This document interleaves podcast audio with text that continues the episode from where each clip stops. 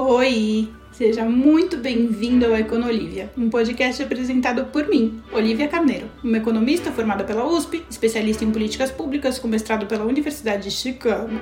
Mas, cara, nem esquenta, que o papo é leve e descontraído. Eu trago tudo o que eu aprendi com os meus professores ganhadores de Nobel para a gente debater as notícias mais relevantes enfim, formar nossa opinião baseado em dados, baseado na ciência. Esse é um podcast totalmente interativo. De segunda a sexta, eu te espero ao vivo para você fazer a sua pergunta, para a gente debater, enfim, do jeito que você quiser participar, vai ser muito bem-vindo. Te espero lá.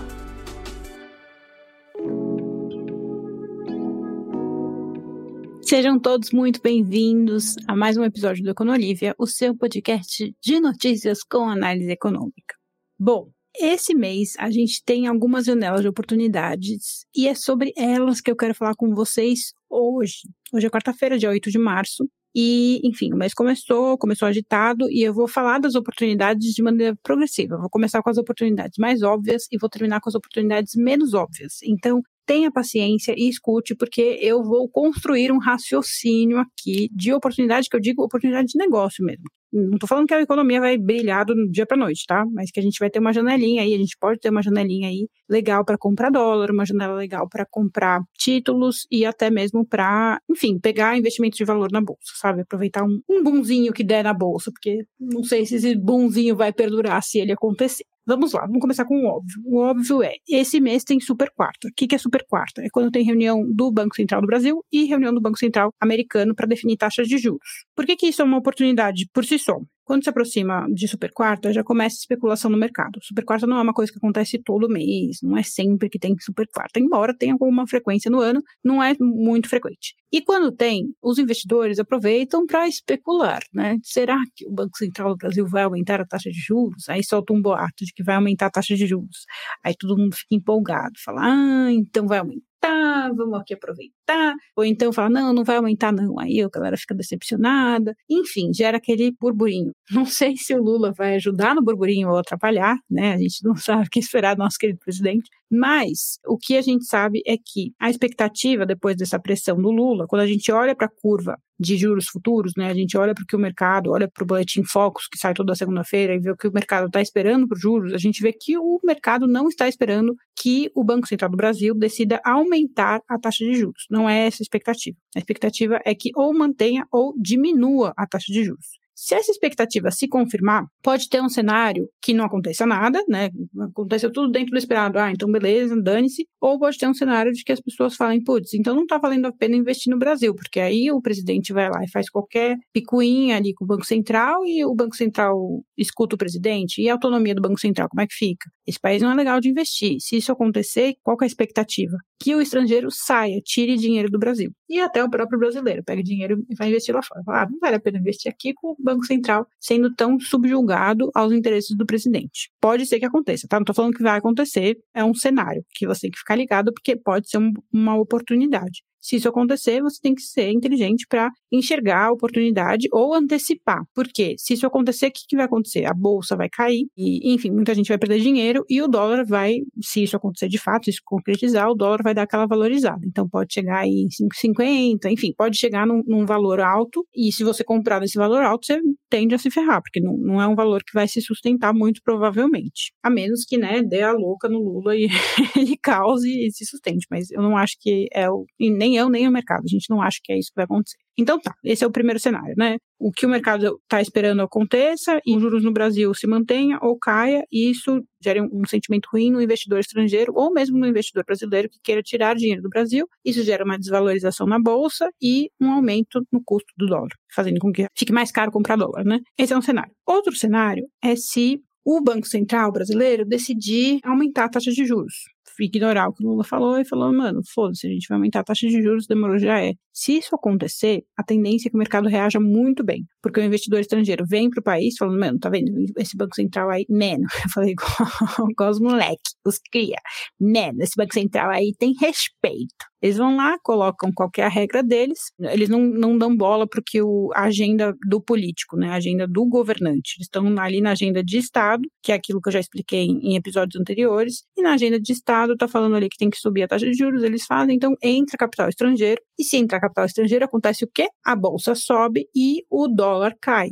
Então, pode ser uma oportunidade legal para você vender ativos na bolsa, porque provavelmente, né, se a bolsa subir, fica mais caro, se você for desse tipo de ficar tradando ali. Se você não investe pensando em dividendos, se você investe, investe pensando no valor da ação, pode ser uma oportunidade para você vender ativos na bolsa, fazer dinheiro fazendo isso, ou, né, pode ser uma oportunidade para você comprar dólar, porque o dólar hoje está ali na casa dos, vai, 5,20. Se ele cair de novo para 5, para 4,99, pode ser uma oportunidade legal de comprar, que nem aconteceu recentemente, né? Aconteceu esse ano, algumas semanas aconteceu isso. E quem aproveitou mandou bem. Eu tive até um viral sobre isso, porque muita gente que me segue, me escuta, aproveitou. Enfim, esse é o segundo cenário, né? Se o Banco Central for autônomo e decidir aumentar a taxa de juros. Eu não acho que isso vai acontecer, mas ainda assim tem uma oportunidade, porque a super quarta envolve também, tem mais duas oportunidades, peraí. A super quarta envolve também a agenda do Fed, que é o Banco Central Americano. E aí também tem dois cenários, né? Ou o Fed, quer dizer, na verdade, o Jeremy Powell, do Banco Central, falou hoje, né? Terça-feira, eu tô gravando na terça-feira esse podcast. Ele falou que provavelmente ele vai aumentar a taxa de juros para conter a inflação. Então, tem uma tendência de aumentar a taxa de juros lá nos Estados Unidos.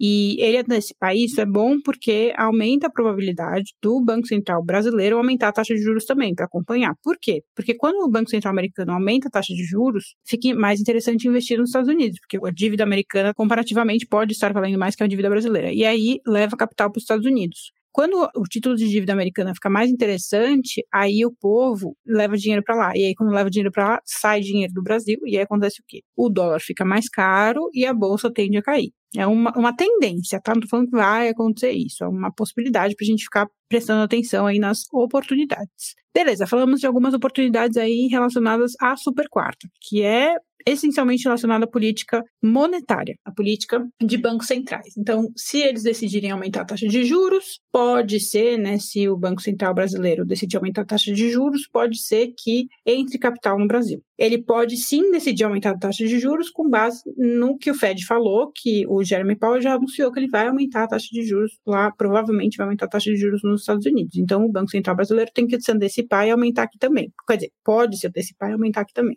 Tem que não, né? Não existe uma regra. Existem várias maneiras de fazer as coisas darem certo. Enfim, independentemente disso, seja lá qual for o cenário, se não mudar nada, se o Banco Central não mudar nenhuma taxa de juros, ninguém fizer nada e não mudou nada, ainda assim tem uma oportunidade, uma janela de oportunidade que iniciou esse mês. Por quê?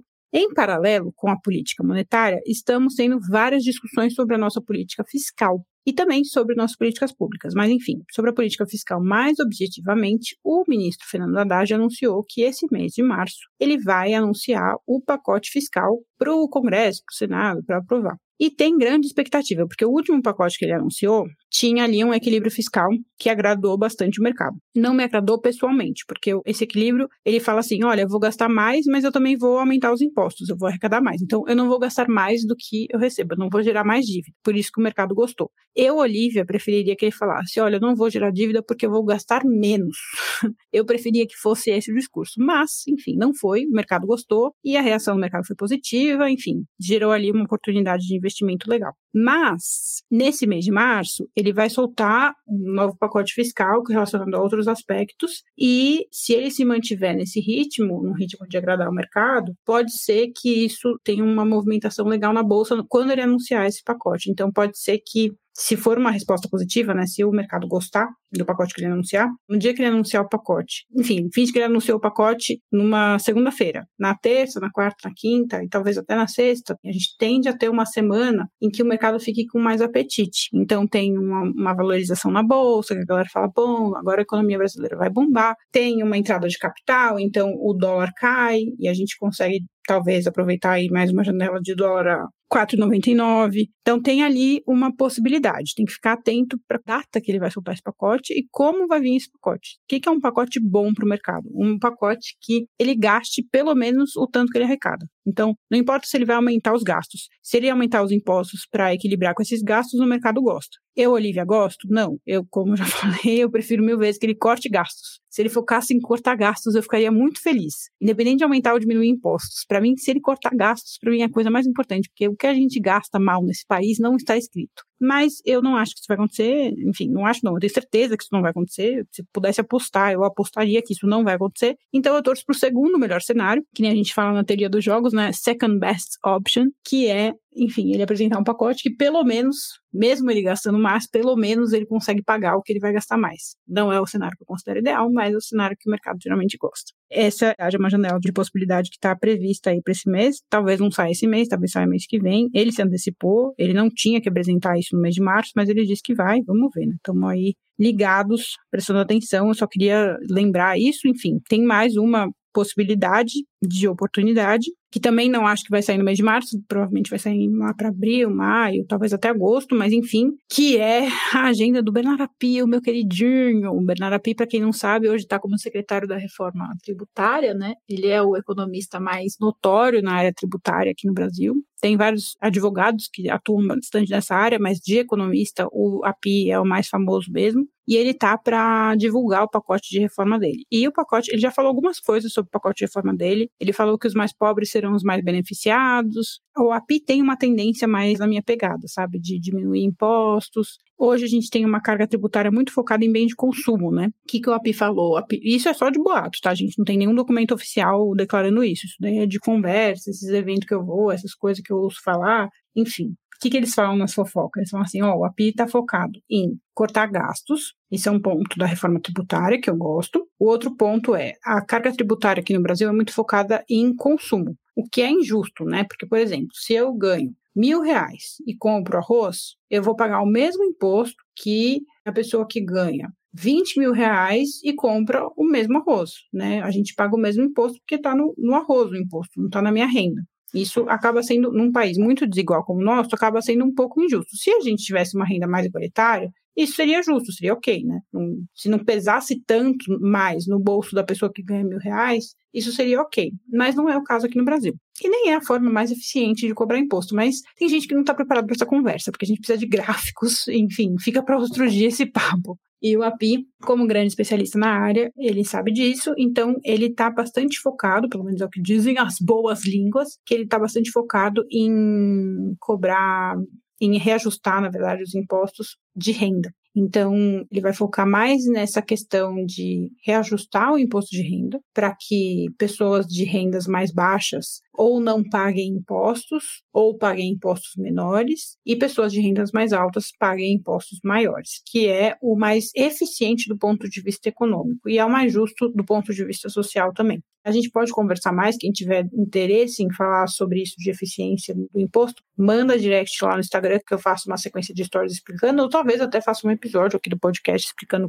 isso de uma maneira um pouco mais aprofundada. Mas de maneira geral, é esse o ponto, né? Vocês sabem, enfim, eu tenho que dar aquela carteirada de sempre, porque vai ter gente que vai falar, você não sabe o que está falando. Enfim, eu sou economista, né, especialista em política pública, e a minha especialização é justamente em redução de pobreza e desenvolvimento econômico. Então, estou falando isso com base em conhecimento, tá? Não é o que eu acho. Assim. É econometria mesmo, é comprovado de que se a gente cobrar mais impostos dos mais ricos, não só em proporção, né? Se cobrar 30% de quem ganha pouco e 30% de quem ganha muito, não é cobrar mais impostos, é proporcional. O que a gente está falando é cobrar 10% de quem ganha pouco e, sei lá, 40% de quem ganha muito. Tá, peguei um exemplo bem exagerado, mas é preciso entenderem que a proporção é maior quanto mais você ganha. Isso é eficiente, tá?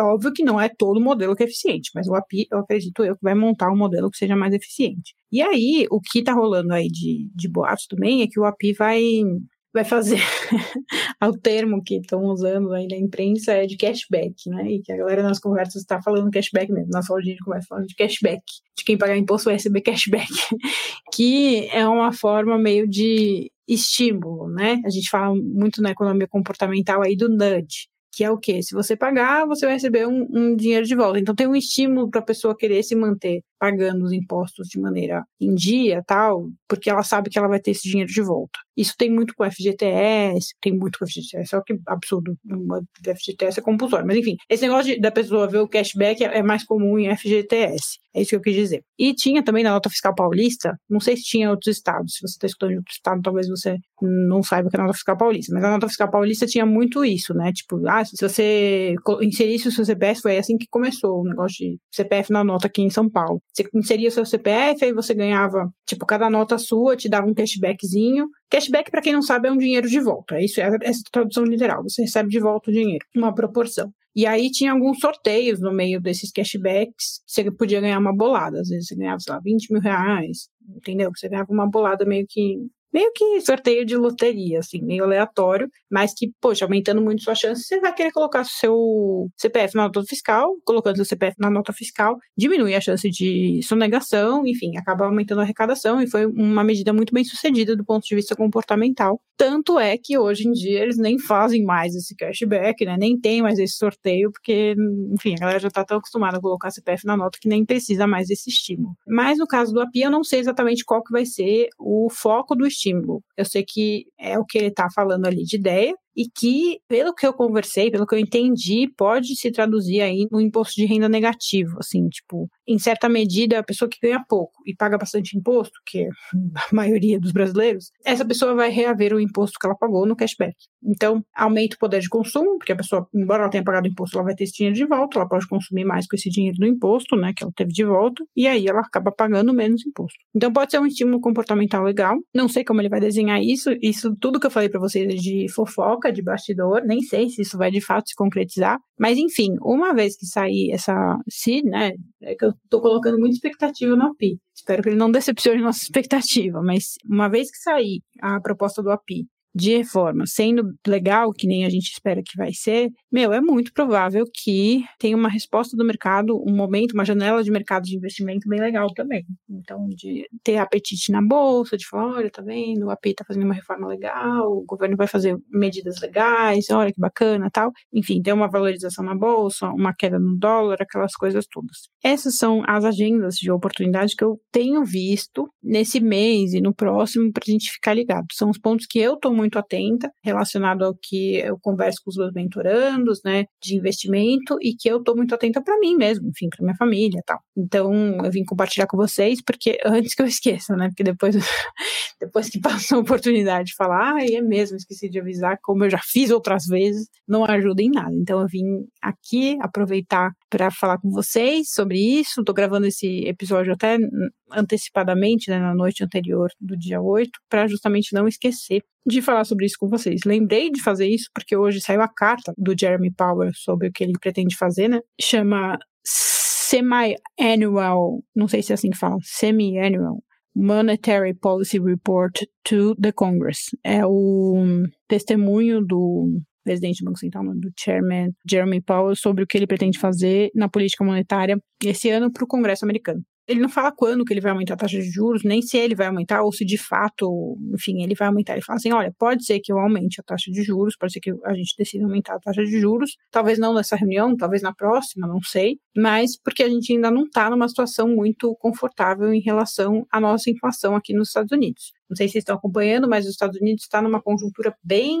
interessante de economia, embora todo mundo fique o tempo todo falando, não, daqui a três meses vai ter recessão nos Estados Unidos. Não, daqui a três meses vai ter. Não vai ter na minha opinião, não vai ter. Já se mostrou, já passou vários seis meses, três meses e não teve recessão. Muito pelo contrário, a economia americana vem mostrando cada vez mais indicadores que surpreendem o mercado, com mais geração de emprego e com aquecimento na economia, mesmo com todas as dificuldades de contratação, né? Parece que o povo não quer emprego formal lá nos Estados Unidos mais, enfim, com todas as dificuldades, eles estão gerando bastante vaga de emprego, estão contratando bastante pessoas, a economia está aquecendo e a economia aquecendo significa possibilidade de inflação. Então, o que o o Jeremy Powell está falando é isso, assim, ó, não está tudo fechado ainda não em relação à inflação, até porque a nossa economia está crescendo, tá, né, tá respondendo. Então, enquanto a economia estiver respondendo, é provável que a gente tenha que aumentar a taxa de juros. Então, não esperem que esse ano já haja cortes, como está acontecendo em outros países. Tem outras economias né, desenvolvidas que já estão na fase de, de não mais aumentar a taxa de juros ou até de cortar a taxa de juros, mas ele está falando aí para o Congresso, ó, o Congresso não espere isso daqui, porque aqui a tendência é que a gente ou mantenha ou aumente a taxa de juros. E se aumentar,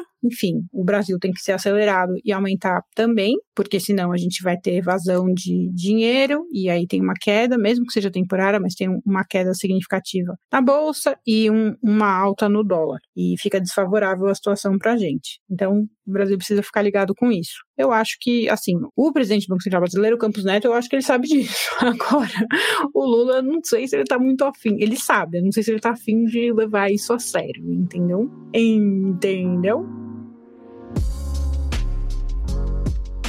Gente, Espero que vocês tenham gostado. Eu acho que eu não falei muito rápido. Eu espero que eu não tenha falado muito rápido, que eu tô aceleradíssima, que eu queria falar isso logo, tirar isso logo do meu, da minha garganta, porque senão eu ia esquecer de deixar isso no radar de vocês. Eu vou continuar falando, claro, sempre que tiver notícias sobre essas oportunidades, eu, eu trago para vocês, mas são coisas que eu quero que vocês mantenham no radar. Se vocês virem notícia, né, manchete no noticiário, essas coisas, presta atenção que a oportunidade pode estar chegando, seja para o bem ou para o mal, né? Mas enfim, eu acho que vai ser para o bem. Eu, eu, sou otimista, vocês sabem disso. Eu acho que, enfim, os indicadores são bem favoráveis, embora todo mundo esteja falando de crise. Claro que tem situações que não tão favoráveis, né? A gente vê aí o mercado de crédito no Brasil tá super complicado, mas tem outras coisas, enfim, a gente com algumas limitações a gente procura solução, e a solução que eu encontro nesse momento são essas que eu mencionei para vocês. Isso para pessoa física, né? Tem outros problemas que a gente pode discutir, enfim, vocês sabem como é que é, né? Chama lá no, no direct do Instagram, que eu tô sempre disponível para discutir essas coisas com vocês. Dúvidas, todos os pautas que vocês quiserem que eu traga para cá, fala. Teve gente que falou que quer que eu fale mais de política de aborto, política de desarmamento. Comentei lá que dá para fazer exército privado. Falaram, faz um podcast sobre exército privado. Tô muito curiosa ou curioso. Vou fazer, vou fazer, mas eu quero que vocês me contem quais são as pautas que vocês querem que eu aborde. Eu tenho muitas pautas polêmicas, eu adoro falar de pautas polêmicas, vocês sabem disso, principalmente aqui no podcast. Enfim, gente, é isso aí. Amanhã tem mais. Muito obrigada a todos e a todas. Beijo, beijo. Até amanhã. Tenha um bom dia, viu?